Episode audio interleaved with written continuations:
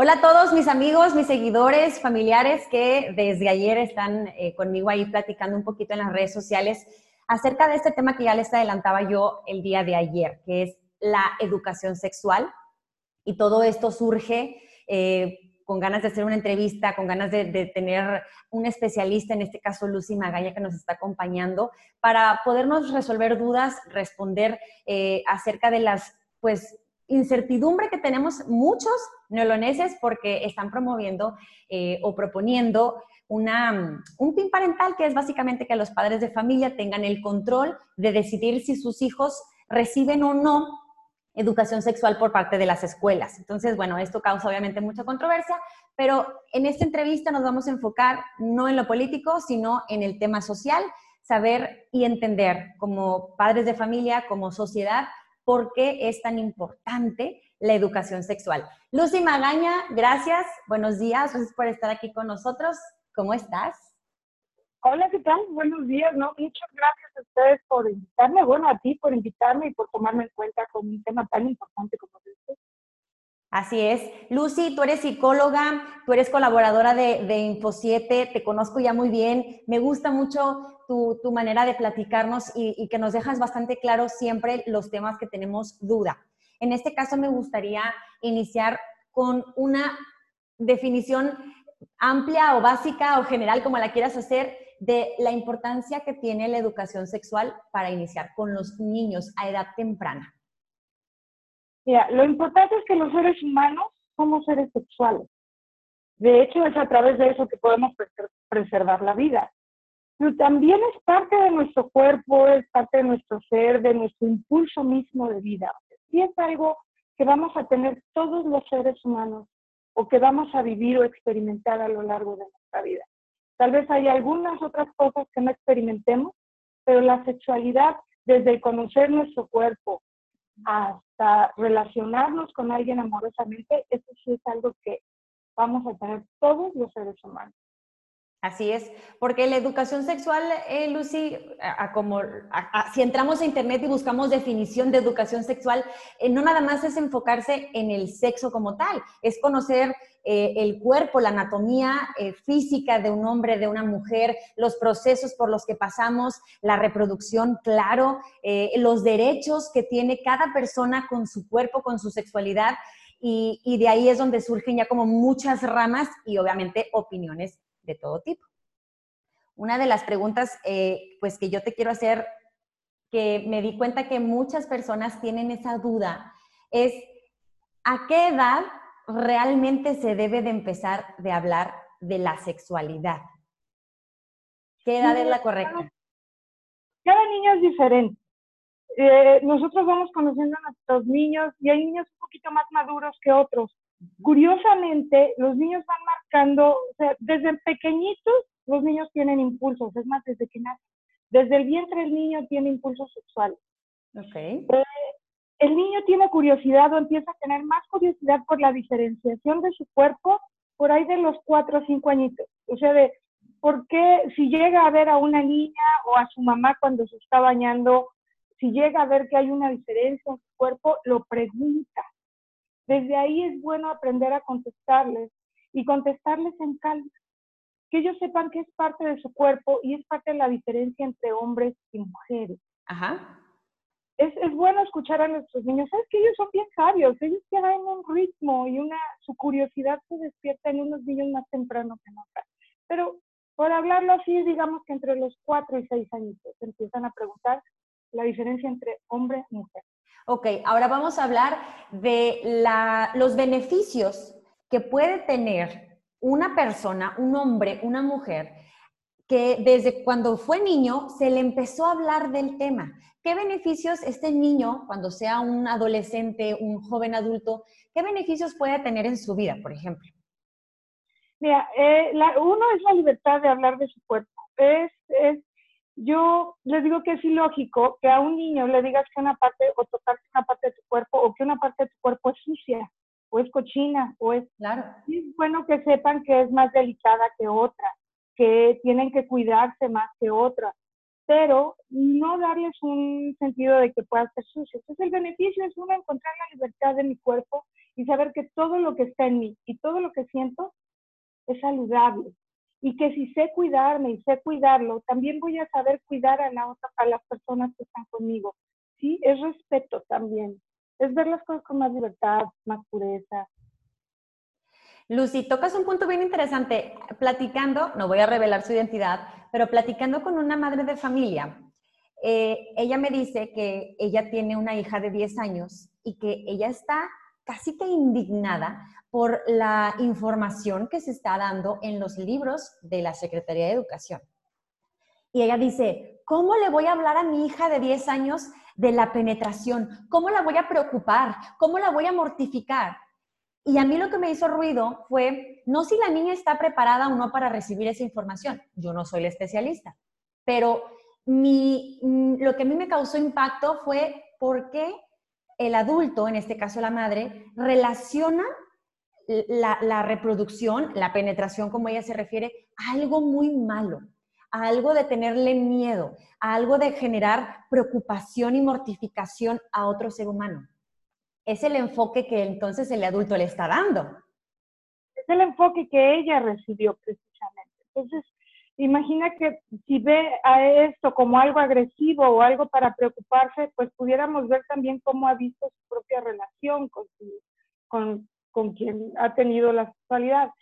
Hay edades, es bueno decirles a los niños que hay edades, ¿no? Y, además hay formas. Yo no, no me gusta meterme, cada quien tiene sus propios valores. El amor, el respeto es un valor muy importante, eso sí son generales, ¿no? Y creo que enseñarles a los hijos que pueden manejarlo en algún momento de su vida. Los chicos, los adolescentes sienten un impulso. Y en esta época sería estar ciegos pensar que ellos no se exploran o no exploran entre ellos con sus parejas la sexualidad. E, es mejor que aprenda a cuidarse a ella y encontrar el valor de su cuerpo. No como una preocupación, no como algo agresivo, no como algo violento, sino como algo que ella va a experimentar y que mientras más responsable y amorosa sea con ella misma, va a tener mejores decisiones de pareja. Es mejor verlo así que pensar que es algo violento, que es algo que a su hijo, eh, que a nuestros niños les va a asustar. Saber que a cierta edad ella va a tener un impulso, que es bueno que se cuide, por qué es bueno que se cuide, eh, con quién debe estar, con quién no es mejor manejarlo de esa manera, de algo más amoroso, que eh, empañarles la vida pensando que es algo malo o violento o agresivo, ¿no? Sí, claro, o que, es un niño malo o que es un niño cochino, como dicen, eh, al tener preguntas, al estar, o a, veces cuando las mismas padres de familia se topan con situaciones bochornosas para un adolescente, ¿no? Que es entrar al cuarto, abrir el cajón, darse cuenta de lo que hacen en su privacidad y regañarlos por eso.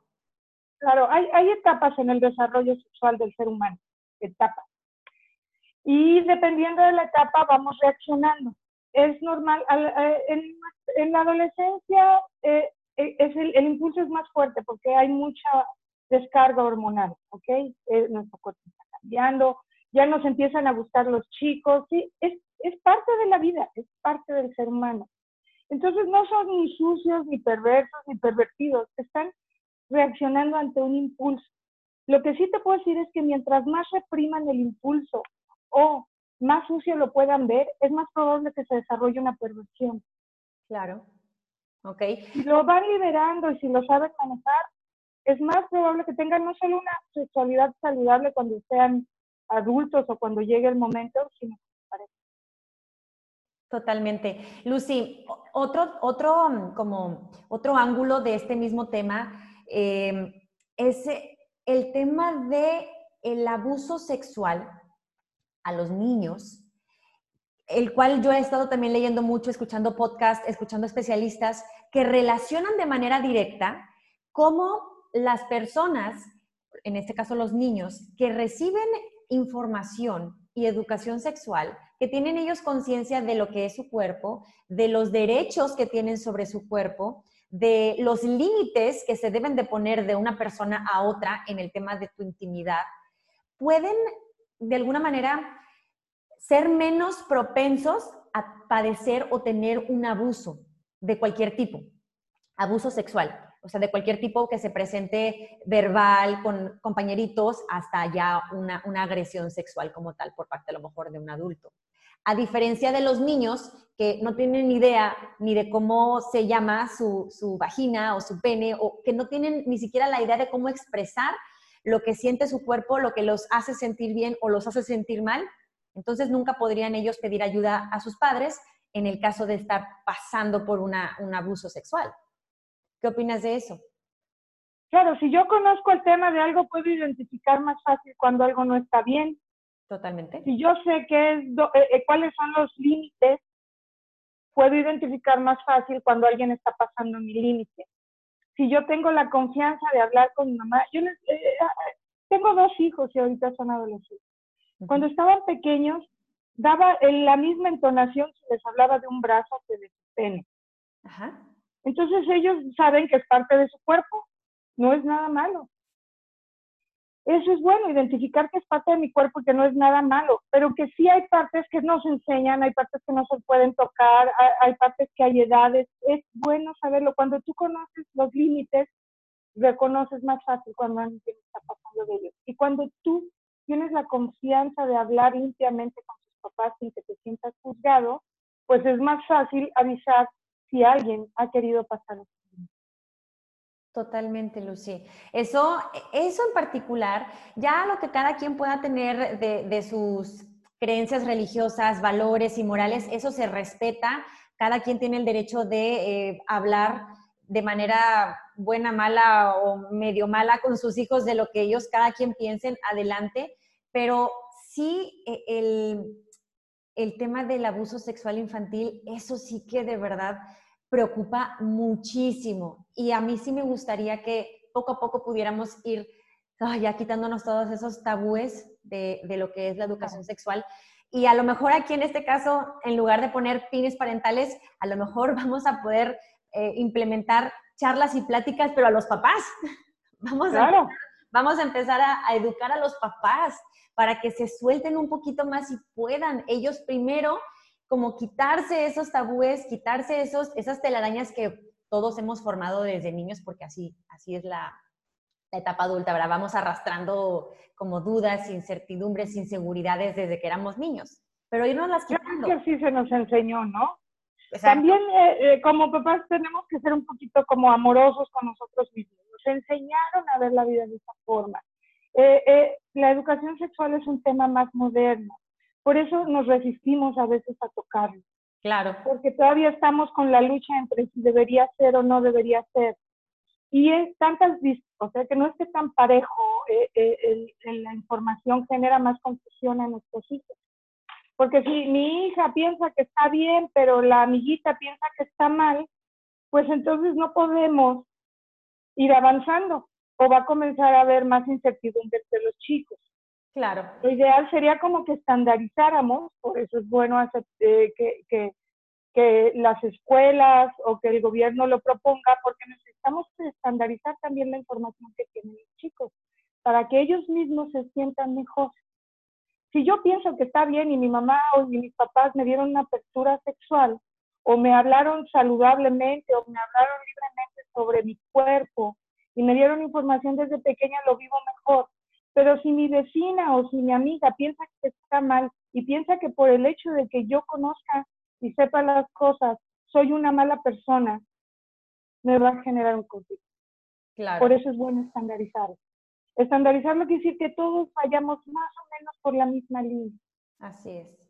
Así es, muy bien, Lucy. Para terminar, nada más te voy a hacer unas preguntitas súper rápido que me escribieron en Instagram. Lo puedes responder súper breve. Son varias, eh, pero son comentarios y dudas que tienen mis seguidores en Instagram y ahí te van. Sobre todo, eh, por ejemplo, preguntan acerca de la edad, que, según la edad es conforme deben de ir, ir recibiendo esta educación. Como tú dices, no dar feria de más. ¿Correcto? Eso es, es completamente correcto. Muy bien. Eh, algunas personas dicen, la mayoría que están a favor, que dicen deben de darles pláticas conforme a su edad para que sepan cuidarse, porque a veces que ni de la familia se puede confiar. Me, dicen por acá, mi pregunta es, ¿a qué edad debemos de sentarnos a platicarlo? Yo creo que a los papás les da demasiado nervio sentarse a hablar abiertamente. Como te decía, los niños tienen un ritmo y es a platicar qué, eh, eh, a platicar sobre su cuerpo, a platicar sobre la reproducción. Por ejemplo, los niños, no sé, entre 6 y 8 añitos, cuando ven a una mujer embarazada, les genera mucha curiosidad. Entonces ahí ya puedes hablar sobre el embarazo, ¿no? Si tienen una prima o alguien aprovechando que estamos en eso, lo podemos hablar de una forma más natural. Tal vez a los 10 años, 11 años, eh, cuando ya empezar a hablar más sobre la sexualidad. El sexo es femenino y masculino. Si hablamos de sexo es femenino y masculino y todo lo que implica el ser femenino o eh, una vagina y todo el aparato reproductor femenino y el masculino. Pero ya hablar de la sexualidad es la manera en la que nos desenvolvemos, nos relacionamos con nuestro sexo. Y, nos y ese sí puede convencer, exacto. Ahorita un poquito antes. Entonces podría ser por ahí de los 10 añitos, como lo proponen hacer. 11 años, 10 años, ellos ya empiezan incluso a ser más curiosos, a ver parejas y a, y a, y a buscar a los niños besándose, o ya se nota cómo la hormona comienza a moverse antes de la pubertad. Lucy, y una pregunta, aquí por ejemplo, una cosa es hablarles de que existe de que esto es una realidad, un hecho, que los hombres y las mujeres, o hombres con hombres, mujeres con mujeres, bueno, ya lo que cada quien le quiera ir dando información, pero que eh, comienzan a explorar sus cuerpos con la sexualidad, por medio de la sexualidad. Pero eh, ya ahí entra el valor, la moral de cada familia para explicarles cómo viven en esa familia eh, esa, esa sexualidad porque ya habrá quienes involucren eh, la religión, involucren sus valores y eso podemos decir que está correcto, ¿no? Eso es muy respetable. Lo que sí es, eh, es muy bueno es ver que los adolescentes, los chicos de hoy en día comienzan a tener relaciones sexuales muy jóvenes. Así es. Eh, les digamos que no o les digamos que sí. Y aparte, no ha sido ahorita, es toda la vida. Eh, si queremos evitar mamás solteras, no es, no es bueno decirle no tengas relaciones hasta que te cases. Lo que es bueno es decirle si tienes relaciones, cuídate. Claro. Eh, no podemos ocultar una realidad. Y mientras más libertad y más confianza les demos a nuestros hijos, mejor nos vamos a comunicar y además ellos mejor van a ejercer sus impulsos y sus deseos. O sea, es más fácil que ellos aprendan que sí va a ser con mi novio, pero hasta que yo sepa y lo conozca y sepa que es alguien que no va a abusar de mí, no solo sexualmente, sino también psicológicamente o emocionalmente, sí darles el valor de lo que es ya relacionarte más íntimamente con alguien. Lo cierto es que es bueno también ver la realidad y en base a eso nosotros les podemos decir mm, que sea solamente con quien amas o explora tu cuerpo como quiera, cada papá lo puede vivir, pero no dejar de ver lo que es la realidad de los adolescentes hoy en día. Así es, porque muchas veces, Lucy, no se habla de eso más por la incomodidad del padre que, que, por, el, que por el niño como tal. O sea, es más la incomodidad de, no, no quiero hablar de ese tema, me siento eh, incómodo abordándolo con mis hijos, vamos a pretender que nada pasa y yo pienso que mi hijo es bueno y no se va a portar mal. Y dejas, o sea, una nube de, dudas. Vivimos en una negación constante y entonces lo que, lo que los chicos no platiquen con nosotros lo van a platicar con los amigos. Totalmente. Y no sabemos qué ideas y qué fantasías lo tengan. Y es más fácil ser manipulado cuando yo no tengo información, que es lo que hablamos hace poquito, que cuando sí la tengo. Además, eh, yo entiendo que los papás, es que de verdad, lo que pasa con los papás es que estamos luchando contra la información que teníamos. Así es. Pero es bueno también que nosotros vayamos reeducándonos y cambiando nuestras ideas conforme a la realidad del presente, ¿no? Y eso también nos va a dar más tranquilidad. Correcto, así es. Pues bueno, podemos entonces resumir que la comunicación de padres e hijos, esa ya sabemos y la seguimos eh, confirmando y reconfirmando que es clave y tener una apertura como padres de abordar estos temas con nuestros hijos, independientemente de que se los enseñen en la escuela, se los enseñen en la calle, se los enseñen en YouTube o donde sea que sus hijos agarren información, que terminen de afianzar y de explicar y de resolver esas dudas, pero en, casa. Claro, claro. El ambiente en el que debemos sentirnos los seres más seguros es en nuestra casa. Y cuando eso no sucede es cuando los chicos tienen problemas afuera. Entonces, ¿cómo le doy seguridad a mi hijo? Teniendo confianza, comprensión y empatía. Excelente. Lucy, muchísimas gracias. Seguro que van a salir comentarios y dudas con esto. Ahí te mantengo informada por cualquier otra cosa, otra entrevista que nos podamos aventar rápido, pues te lo agradeceremos. Claro que sí, siempre que gusten, aquí estaré. Gracias, Lucy, que tengas pendiente de cualquier duda. Hasta luego. Bye bye. Bonito día.